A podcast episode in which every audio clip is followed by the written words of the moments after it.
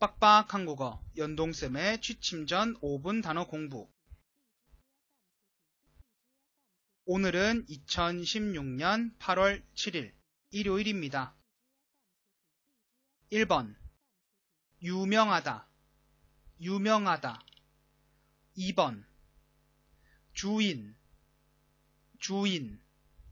3번. 해변. 해변 4번. 펜션. 펜션. 5번. 숙소. 숙소. 6번. 민박.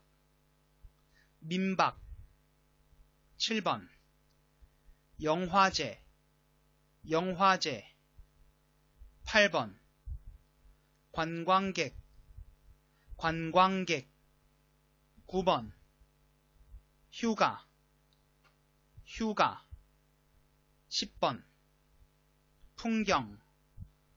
풍경.